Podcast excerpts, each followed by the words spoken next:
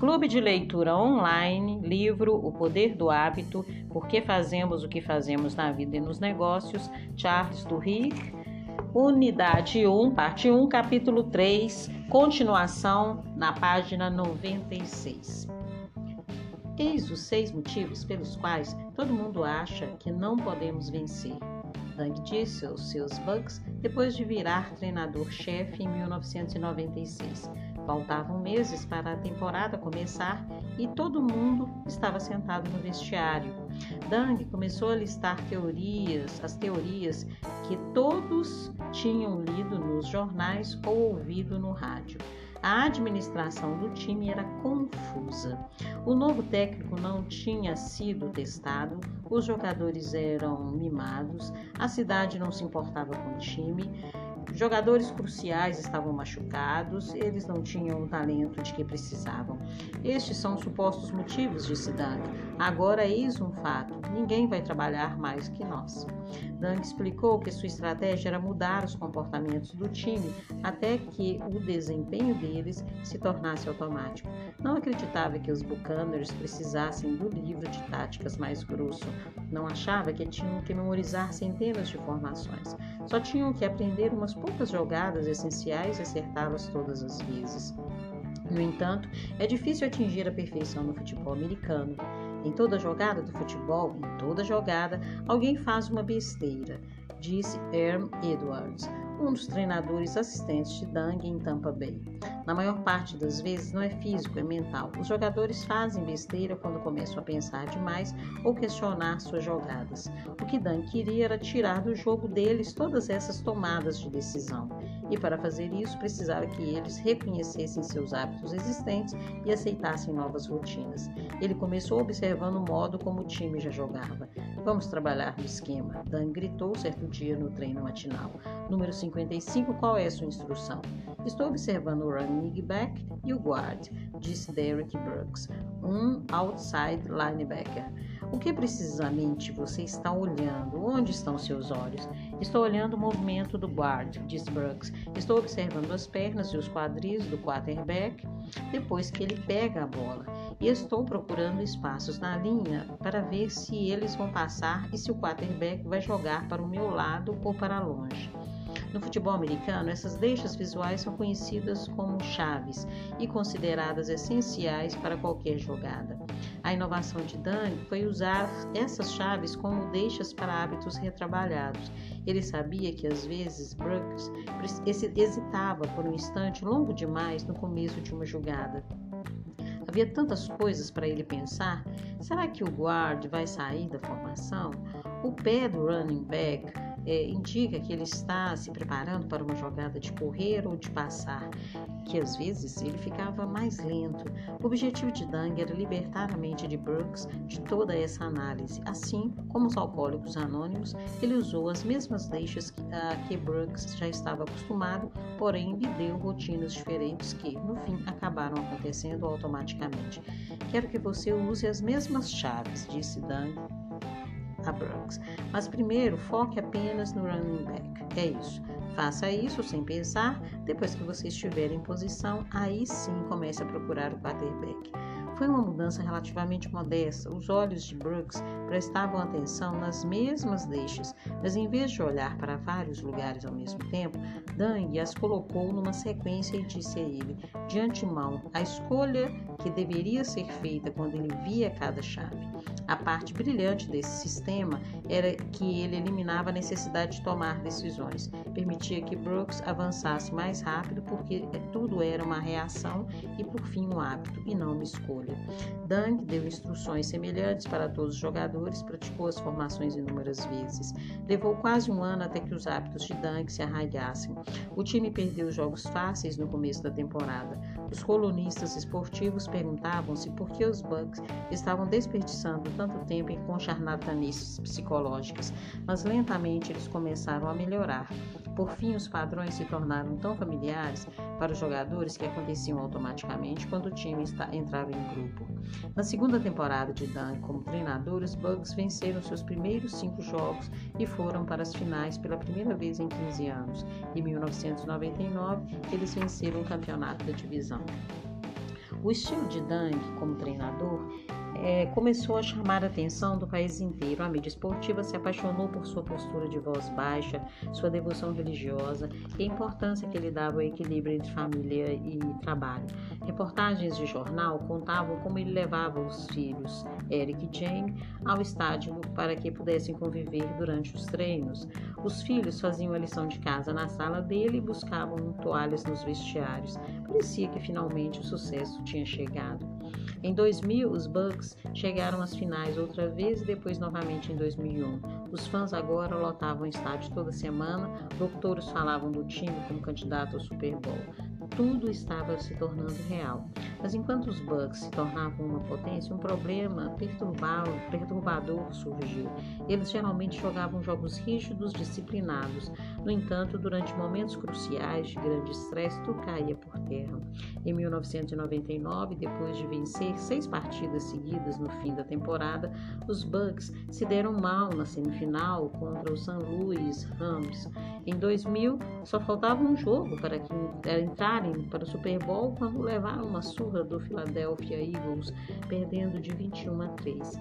No ano seguinte, a mesma coisa aconteceu de novo e os Bucks perderam para os Eagles de 31 a 9, estragando a chance de avançar. Nós treinávamos e tudo se encaixava, e então íamos para o jogo importante. Era como se o treinamento tivesse sumido, Dang me disse. Depois do jogo, meus jogadores é, diziam: Bom, era uma jogada crítica e eu voltei para o que sabia, senti que tinha que avançar. O que eles realmente estavam dizendo era que confiavam no nosso sistema na maior parte do tempo, mas quando tudo estava na corda bamba, essa fé se rompia. Concluída a temporada de 2001, depois de os Bucks novamente terem por pouco ficado fora do Super Bowl, pelo segundo ano seguinte, o, seguinte, o diretor-geral do time pediu que Dunk viesse à sua casa. Ele estacionou perto de um enorme carvalho, entrou e 30 segundos depois foi demitido. É, os Bucks iriam vencer o Super Bowl no ano seguinte usando as formações dos jogadores de Dunk e confiando nos hábitos que ele havia modelado. Ele assistira pela TV o treinador que entrara no seu lugar erguer o troféu Lombardi, mas a essa altura Dunk já estaria muito longe cerca de 60 pessoas, donas de casa, com filhos, eh, advogados em horário de almoço, velhos com tatuagens desbotadas e jovens descolados, vestidos eh, em jeans estreitos, estão sentados numa igreja ouvindo a fala de um homem com uma leve pança e uma gravata que combina com seus olhos azul claros. Ele parece um político bem-sucedido, com carisma e o calor de quem tem certeza de que está, será reeleito. Meu nome é John, ele disse. Eu sou alcoólatra. Oi, John, todo mundo respondeu. A primeira vez em que decidi procurar ajuda foi quando meu filho quebrou o braço, diz John. Ele está parado atrás de um palanque eu estava senta, tendo um caso com uma mulher do trabalho e ela me disse que queria terminar. Então fui a um bar, tomei duas vodkas e voltei para a minha mesa. E no almoço fui ao Chiles com um amigo e tomamos umas cervejas. Então, por volta da, de, das duas, eu e outro amigo saímos e achamos um lugar com happy hour com rodada dupla. Era meu dia de buscar as crianças. Minha mulher ainda não sabia sobre o caso, por isso fui até a escola delas e as peguei. Eu estava voltando para casa é, numa rua onde devo ter passado umas mil vezes e bati numa placa de pare no fim do quarteirão. Subi na calçada e, bam, dei direto com a placa. Sam, que é meu filho, não tinha colocado o cinto de segurança, por isso foi jogado contra o para-brisa e quebrou o braço. Tinha sangue no painel, onde ele bateu o nariz, o para-brisa estava rachado e eu morri de medo. Foi então que decidi procurar ajuda. Por isso me internei numa clínica e depois saí, e tudo até que correu bem por um tempo. Durante uns 13 meses tudo estava ótimo, eu sentia que estava no controle e ia encontros a cada dois dias, mas no fim comecei a pensar: ah, não sou tão perdedora a ponto de precisar sair com um monte de bêbados, por isso parei de ir. Então minha mãe teve câncer e me ligou no trabalho, quase dois anos depois de eu ficar sóbrio. Ela estava voltando de carro do consultório e disse: Ele me falou que a gente pode tratar, mas já está bem avançado. A primeira coisa que eu fiz depois de desligar foi procurar um bar e bebi muito durante os dois anos seguintes, até que minha mulher saiu de casa e eu tinha que buscar as crianças de novo. Eu estava numa situação péssima naquela altura. Um amigo estava me ensinando a usar cocaína e toda tarde eu cheirava uma carreira é, dentro da minha sala. Cinco minutos depois eu sentia aquela fissura e cheirava outra carreira. Enfim, era minha vez de buscar as crianças. Eu estava a caminho da escola e me sentia totalmente bem, como se estivesse no topo do mundo. Virei um cruzamento quando o semáforo estava vermelho e um caminhão enorme deu porrada no meu carro. Na verdade, o carro deitou de lado. Eu não sofri um arranhão. Saí e comecei a tentar empurrar meu carro de volta porque pensei: se eu conseguir chegar em casa e ir embora antes que a polícia chegue, vou ficar bem. É claro que isso não deu certo e quando eles me prenderam para dirigir alcoolizado, me mostraram que o lado do passageiro do carro estava completamente esmagado. Era lá que o Sam geralmente sentava. Então, se ele estivesse ali, teria morrido. Por isso, voltei a frequentar os encontros e meu padrinho me disse que não importava se eu sentia que estava no controle, sem um poder supremo na minha vida. Sem admitir minha impotência, nada daquilo ia funcionar. Eu achava que isso era bobagem. Sou ateu. Mas eu sabia que se alguma coisa não mudasse, eu ia matar meus filhos. Por isso comecei a trabalhar nisso, trabalhar em acreditar em alguma coisa maior que eu. E estava funcionando. Não sei se é Deus ou outra coisa, mas tem um poder que me tem ajudado a continuar sóbrio há sete anos e tenho respeito por ele. Não acordo sóbrio toda manhã. Quer dizer, faz sete anos que eu não bebo, mas às vezes acordo de manhã sentindo que esse é o dia em que vou me render. Nesses dias, procuro o poder supremo e ligo para o meu padrinho. A maior parte das vezes não falamos em bebida, falamos da vida, do casamento, do meu emprego e quando chega a hora de eu tomar banho, minha cabeça está em ordem. As primeiras falhas na tese de que os alcoólicos anônimos tinham êxito meramente reprogramando os hábitos dos participantes apareceram pouco mais de uma década atrás e foram causadas por histórias de alcoólatras como John. Os pesquisadores começaram a descobrir que a substituição de hábitos funcionava bem para muitas pessoas até que os estresses da vida, como descobrir que sua mãe está com câncer ou que seu casamento está indo por água abaixo, ficavam grandes demais e nesse ponto os alcoólatras muitas vezes caíam do cavalo. Os acadêmicos é, se perguntaram por quê. Se a substituição de hábitos é tão eficaz, ela parecia falhar nos momentos tão críticos, e conforme vasculhavam as histórias dos alcoólatras para responder essa pergunta, eles descobriram que os hábitos substitutos só se tornam novos comportamentos duráveis quando são acompanhados por mais alguma coisa. Um grupo de pesquisadores do Grupo de Estudos sobre Álcool na Califórnia, por exemplo, notou um padrão nas entrevistas. Inúmeras vezes os alcoólatras diziam a mesma coisa. Identificar deixas e escolher novas rotinas é importante, mas sem outro ingrediente, os novos hábitos nunca se fixam de verdade. O segredo, diziam os alcoólatras, era Deus. Os pesquisadores odiavam essa explicação. Deus e espiritualidade não são hipóteses testáveis. As igrejas estão cheias de bêbados que continuam bebendo apesar de sua fé devota. Em conversas com viciados, no entanto, a espiritualidade estava sempre reaparecendo. Por isso, em 2005, um grupo de cientistas, desta vez afiliados à Universidade da Califórnia, em Berkeley, a Brown University e os Institutos Nacionais de Saúde, começou a perguntar aos alcoólatras sobre todo tipo de assuntos religiosos e espirituais. Então eles olharam os dados para ver se havia alguma correlação entre fé religiosa e por, e por quanto tempo as pessoas continuavam sóbrias. Um padrão surgiu. Os alcoólatras que praticavam as técnicas de substituição de hábito, segundo os dados, podiam muitas vezes ficar sóbrios até que houvesse um acontecimento estressante em suas vidas. E nesse ponto, um certo número começava a beber de novo, não importando quantas rotinas novas eles tivessem adotado.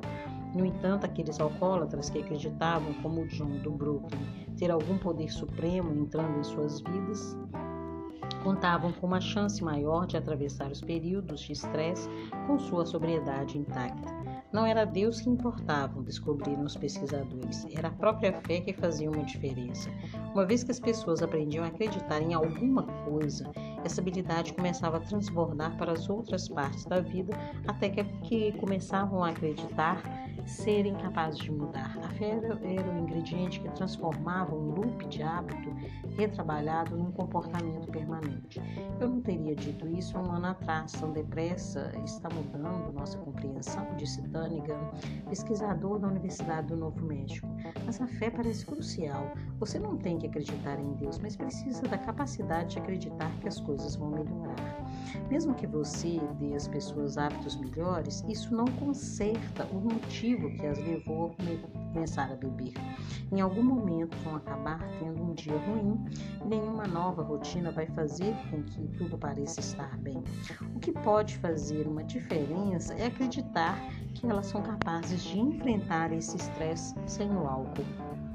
Colocando os alcoólatras em outros encontros nos quais a fé é um fato dado, em que, na verdade, a fé é parte integrante dos 12, 12 passos, o AA treina as pessoas a acreditarem em alguma coisa até que elas acredita, até elas acreditarem no programa e em si mesmas. Ele permite que as pessoas pratiquem a crença de que as coisas vão melhorar em algum momento até que elas de fato melhoram. Em algum ponto, as pessoas no AA olham à sua volta e pensam: se funcionou para esse cara, acho que pode funcionar para mim, disse Lee Ann Cascutas, um cientista do grupo de estudos sobre álcool. Há algo de poderoso em grupos e experiências compartilhadas. As pessoas talvez sejam céticas sobre a capacidade de mudar se estiverem por conta própria. Porém, um grupo pode convencê-las a suspender a descrença. Uma comunidade cria fé. Quando John estava indo embora do encontro do AA, perguntei a ele por que o programa tinha funcionado agora, depois de ter falhado para ele antes. Quando comecei a vir aos encontros depois do acidente com o caminhão, alguém pediu que os que voluntários ajudassem a guardar as cadeiras. Ele me disse. Eu levantei a mão. Não foi nada demais. Levou uns cinco minutos, mas foi a sensação boa de fazer alguma coisa que não era só para mim. Acho que isso me colocou num caminho diferente. Eu não estava pronto para me entregar ao grupo da primeira vez, mas quando voltei, estava pronto para começar a acreditar em alguma coisa. Uma semana depois que Dunk foi despedido pelo Bucks, o dono dos Indianapolis Colts deixou uma mensagem entusiasmada de 15 minutos na secretária eletrônica dele. Os Colts, apesar de possuírem um dos melhores quarterbacks da NFL, Peyton Manning, tinham acabado de ter é, uma temporada horrível. O dono precisava de ajuda, disse que estava cansado de perder. Dunk se mudou para Indianápolis e virou o treinador-chefe. Ele imediatamente começou a implementar o mesmo plano básico de jogo, transformar as rotinas dos Colts e ensinar os jogadores a usar velhas deixas para formar hábitos retrabalhados. Em sua primeira temporada, os Colts fizeram 10 a 6 e se classificaram para as finais. Na temporada seguinte, fizeram 12 a 4 e ficaram de fora do Super Bowl por um único jogo. A fama de Dan crescia. Perfis de jornais e de televisão apareceram no país inteiro. Fãs iam de avião visitar a igreja que Dan frequentava. Seus filhos tornaram-se figurinhas carimbadas no vestiário dos Colts e nas laterais dos campos, do campo. Em 2005, James, seu filho mais velho, formou-se no ensino médio e foi fazer faculdade na Flórida. Enquanto o sucesso de Dan crescia, no entanto, os mesmos padrões perturbadores surgiam. Os Colts jogavam uma temporada de futebol disciplinado, vitorioso depois morriam na praia sob pressão das finais. A fé é parte mais importante do sucesso no futebol profissional, Duncan me disse. O, time, o time queria acreditar, mas quando as coisas ficavam realmente tensas, voltavam para suas zonas de conforto e seus velhos hábitos. Os Colts terminaram a temporada de 2005 em, com 14 vitórias e duas derrotas, o melhor resultado da sua história. Então aconteceu uma tragédia. Três dias antes do Natal, o telefone de Tandan tocou no meio da noite. Sua mulher atendeu e lhe passou o fone, achando que era um dos jogadores. Havia uma enfermeira na linha. Ela disse que Jamie, o filho de Dan, tinha sido levado ao hospital mais cedo naquela noite, com ferimentos de compressão no pescoço. Sua namorada o achara pendurado em seu apartamento com um cinto em volta do pescoço. Os paramédicos o haviam conduzido às pressas ao hospital, mas os esforços de não tiveram êxito. Ele morrera. Um capelão pegou um voo para passar o Natal com a família. A vida nunca mais vai ser a mesma, Capelão lhes disse, mas vocês vão sentir para sempre o que estão sentindo agora. Uns poucos dias. Correção, mas vocês não vão sentir para sempre o que estão sentindo agora. Uns poucos dias depois do enterro, Dan voltou para o banco de treinador. Ele precisava de algo para se distrair e sua mulher e seu time o incentivavam a voltar a trabalhar. Foi dominado pelo amor e apoio deles, escreveu mais tarde. Como grupo, sempre tínhamos nos apoiado em momentos difíceis, eu precisava deles agora mais do que nunca. O time perdeu seu primeiro jogo nas finais, encerrando sua temporada. Mas no período, logo após, eles observavam Dunk durante sua tragédia. Alguma coisa mudou, me disse um de seus jogadores daquela época. Tínhamos visto o treinador passar por aquela coisa terrível e todos queríamos ajudá-lo de algum jeito. É, um, é simplista, ou até, é simplista ou até insolente sugerir que a morte de um rapaz possa surtir um impacto em jogos de futebol. Dante sempre disse que nada é mais importante para ele que sua família. Mas depois que James faleceu, conforme os Colts começavam a se preparar para a temporada seguinte, alguma coisa mudou, dizem seus jogadores. O time rendeu-se à visão de Dang de como o futebol deveria ser jogado, de um modo que não fizeram antes. Eles começaram a acreditar. Eu passara várias temporadas anteriores preocupado com meu contrato, salário, disse um jogador que, como os outros, falou desse período sob a condição de anonimato. Quando o treinador voltou, depois do enterro, queria lhe dar tudo o que podia, acabar com a dor dele. Eu meio que entreguei para o time, entreguei para o time. Alguns homens gostam de abraçar os outros, disse outro jogador. Eu não gosto. Fala uma década que não abraço meus filhos. Mas depois que o treinador voltou, fui até ele e dei o um abraço mais longo que pude, porque queria que ele soubesse que eu estava ali para ele. Depois da morte do filho de Dunk, o time começou a jogar de um jeito diferente. Uma convicção sobre a força da estratégia de Dunk surgiu entre os jogadores. Nos treinos que levaram ao começo da temporada de 2006, os Colts jogaram futebol rigoroso e preciso. A maioria dos times de futebol americano não são times de verdade, são só caras que trabalham juntos, me disse o terceiro jogador daquele período. Mas nós viramos um time. A sensação era incrível, o treinador era faísca, mas a coisa ia além dele.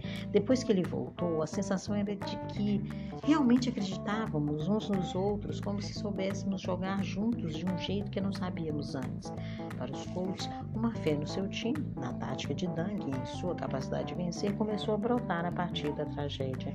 Mas em tantos outros casos, uma fé semelhante pode surgir sem nenhum tipo de adversidade.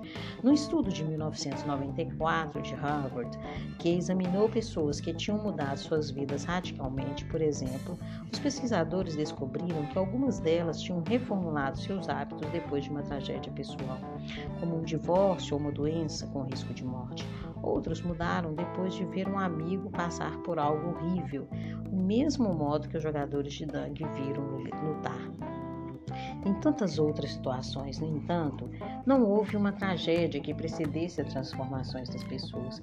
Em vez disso, disso, elas mudavam porque estavam inseridas em grupos sociais que facilitaram a mudança. Uma mulher disse que sua vida inteira mudou quando ela se inscreveu numa aula de psicologia e encontrou um grupo maravilhoso. Aquilo abriu uma caixa de Pandora. A mulher disse aos pesquisadores: Eu não podia mais tolerar o status quo, tinha mudado meu íntimo. O outro homem disse que encontrou novos amigos entre os quais podia praticar ser uma pessoa sociável, quando de fato me esforço para superar minha timidez, sinto que não sou eu quem está agindo, mas sim outra pessoa, ele disse. Mas praticando com seu novo grupo, aquilo parou de, de parecer um fingimento. Ele começou a acreditar que não era tímido e então, em certo momento, ele não era mais. Quando as pessoas se juntam em grupos em que a mudança parece possível, o potencial para que ela ocorra se torna mais real. Para a maior parte das pessoas que conseguem pôr sua vida em ordem, não há momentos cruciais de desastres que mudam tudo. Apenas comunidades, às vezes de uma única outra pessoa, que tornam possível acreditar na mudança. Uma mulher disse aos pesquisadores que sua vida se transformou depois de um dia que ela passou limpando privadas e após semanas discutindo com o resto da equipe de limpeza se ela deveria largar o marido. A mudança acontece entre outras pessoas, me disse Todd Hetterton, um dos psicólogos envolvidos no estudo. Parece real quando podemos ver isso nos olhos dos outros. Os mecanismos precisos da fé ainda são pouco compreendidos. Ninguém sabe ao certo por que um grupo encontrado numa aula de psicologia pode convencer uma mulher de que tudo é diferente, nem porque o time de Dunk entrou em sintonia depois do falecimento do seu filho. Muitas pessoas falam com os amigos sobre casamentos infelizes e jamais deixam seus cônjuges, mas muitos times veem seus treinadores passarem por adversidade e nunca se unem. Porém, sabemos que, para os hábitos mudarem de forma permanente, as pessoas precisam acreditar que a mudança é factível, mesmo processo que torna-a tão eficaz. O poder de um grupo de ensinar indivíduos a acreditar Acontece sempre que as pessoas se juntam para se ajudar mutuamente a mudar. A fé é mais fácil quando acontece dentro de uma comunidade. Dez meses depois da morte de Jane, a temporada de 2006 começou. Os Colts jogaram futebol sem igual, vencendo seus primeiros nove jogos e terminando o ano em o ano com 12 a 4. Venceram o primeiro jogo nas finais e depois derrotaram os Baltimore Ravens na disputa pelo título da divisão. Àquela altura, eles estavam apenas um passo do Super Bowl, jogando pela semifinal, o jogo que Dunk perdera oito vezes antes.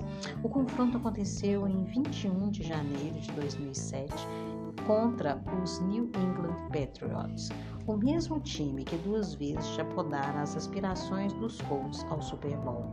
Os Colts tiveram um começo de jogo forte, mas antes do fim do primeiro tempo começaram a vacilar. Os jogadores estavam com medo de cometer erros ou tão ansiosos para superar o último obstáculo no Super Bowl que perderam a noção de onde deveriam estar se focando. Eles pararam de confiar nos seus hábitos e começaram a pensar demais. Derrubadas mal feitas levavam à perda da bola. Um dos passes de Peyton Manning foi interceptado e voltou para um touchdown. Os adversários, os Patriots, dispararam na frente por 21 a 3. Nenhum time da história do NFL jamais superaram um déficit tão grande numa semifinal. O time de Dang novamente ia perder. No intervalo, o time entrou em fila no vestiário e Dang pediu que todo mundo se juntasse. O barulho do estádio vinha filtrado pelas portas fechadas, mas lá dentro todo mundo estava em silêncio. Dang olhou para os seus jogadores. Disse que eles tinham que acreditar. Enfrentamos essa mesma situação contra esse mesmo time em 2003. Dang disse a eles: naquele jogo tinham chegado a uma jarda da vitória, uma única jarda. Preparem suas espadas, porque desta vez nós vamos ganhar. Esse é o nosso jogo, é a nossa vez. Os Colts saíram no segundo tempo e começaram a jogar como em cada jogo anterior. Começaram focados em suas deixas e hábitos.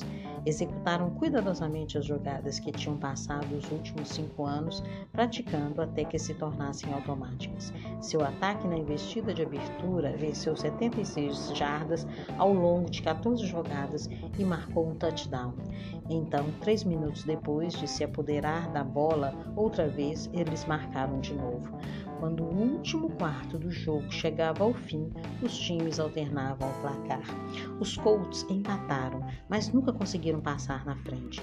Com 3 por 49 restante de jogo, os Patriots marcaram colocando os jogadores de Dang numa desvantagem de 3 pontos, 34 a 31. Os Colts agarraram a bola e começaram numa investida pelo campo adentro. Avançaram 70 jardas em 19 segundos e entraram na end zone. Pela primeira vez, os Colts estavam numa liderança, 38 a 34. Havia agora 60 segundos restantes no relógio. Se o time de Dunk conseguisse impedir os Patriots Patriots de marcar um touchdown, os Colts venceriam. 60 segundos é uma eternidade no futebol americano. O quarterback dos Patriots, Tom Brady, já tinha marcado touchdowns em muito menos tempo. E de fato, segundo após, segundos após o começo da jogada, Brady avançou com seu time até a metade do campo do adversário. Com 17 segundos restantes, os Patriots estavam próximos o bastante para atacar, prontos para uma grande jogada final que daria a Dunk outra derrota e acabaria mais uma vez com os sonhos do time ir para o Super Bowl. Conforme os Patriots se aproximavam da linha do scrimmage, a defesa dos Colts assumiu seus postos. Merlin John Jackson, um cornerback dos Colts, postou-se a 10 jardas da linha. Ele olhou para as suas deixas, a largura das frestas entre os linemen dos Patriots e a profundidade da posição do running back.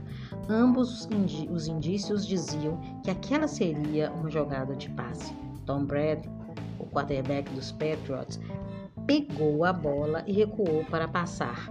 Jackson já estava em seu movimento. Brad inclinou o braço para trás e arremessou a bola. Seu objetivo era passá-la para o receiver a 22 jardas de distância, totalmente livre, perto do meio do campo. Se o receiver eh, pegasse a bola, era provável que, que conseguisse chegar perto da end zone ou marcar um touchdown. A bola voava no ar. Jackson, o cornerback dos Colts, já estava correndo no ângulo certo, seguindo seus hábitos. Ele passou correndo pelo ombro direito do receiver, entrando na frente dele no instante em que a bola chegou. Jackson colheu a bola do ar para interceptá-la, correu mais uns passos e então se jogou no chão, prendendo a bola junto ao peito. A jogada inteira demorara menos de 5 segundos. O jogo chegara ao fim, Dang e os Colts tinham vencido. Duas semanas depois, eles venceram o Super Bowl.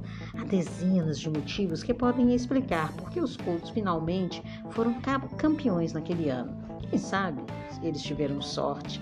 Talvez fosse simplesmente a vez deles mas os jogadores de Dan diziam, dizem que é porque eles acreditaram e porque essa fé fez tudo é o que eles tinham aprendido. Todas as rotinas que eles tinham praticado até se tornarem automáticas, se fixar mesmo nos momentos de maior estresse.